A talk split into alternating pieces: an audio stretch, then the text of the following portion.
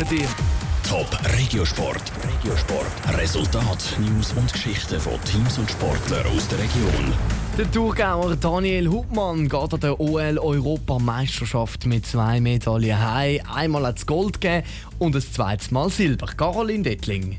Eine Woche lang haben sich die Orientierungsläufer an der Europameisterschaft im Tessin gemessen. Für die Schweizer ist unter anderem der Thurgauer Daniel Hubmann mit dabei gewesen. Er hat sich im Sprint die Goldmedaille geholt und in der Teamstaffel hat es Silber gegeben.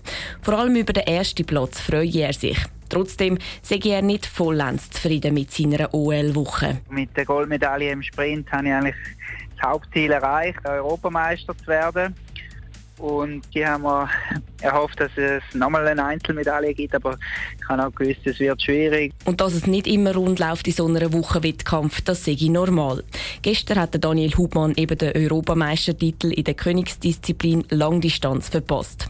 Physisch sei er parat gewesen und auch der Start sei gelungen. Aber dann... Zum 25. Posten habe ich eine falsche Route oder einen falschen Weg gewählt und dann habe ich den Posten noch gesucht. Also ich glaube, nur zu dem einzelnen Posten habe ich mehr verloren, weder dass ich am Schluss Rückstand habe und das nervt natürlich. Eine zweite Medaille im Einzelwettkampf hat es also nicht gegeben. Dafür im Team. In der Staffel haben die Schweizer nämlich Silber geholt.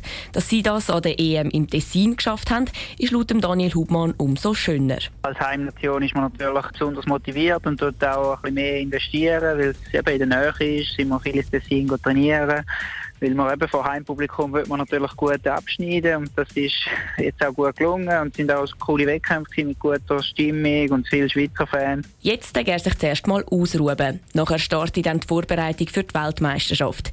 Die geht Anfang August in Lettland los. Top Regiosport, auch als Podcast. Mehr Informationen gibt's auf toponline.ch.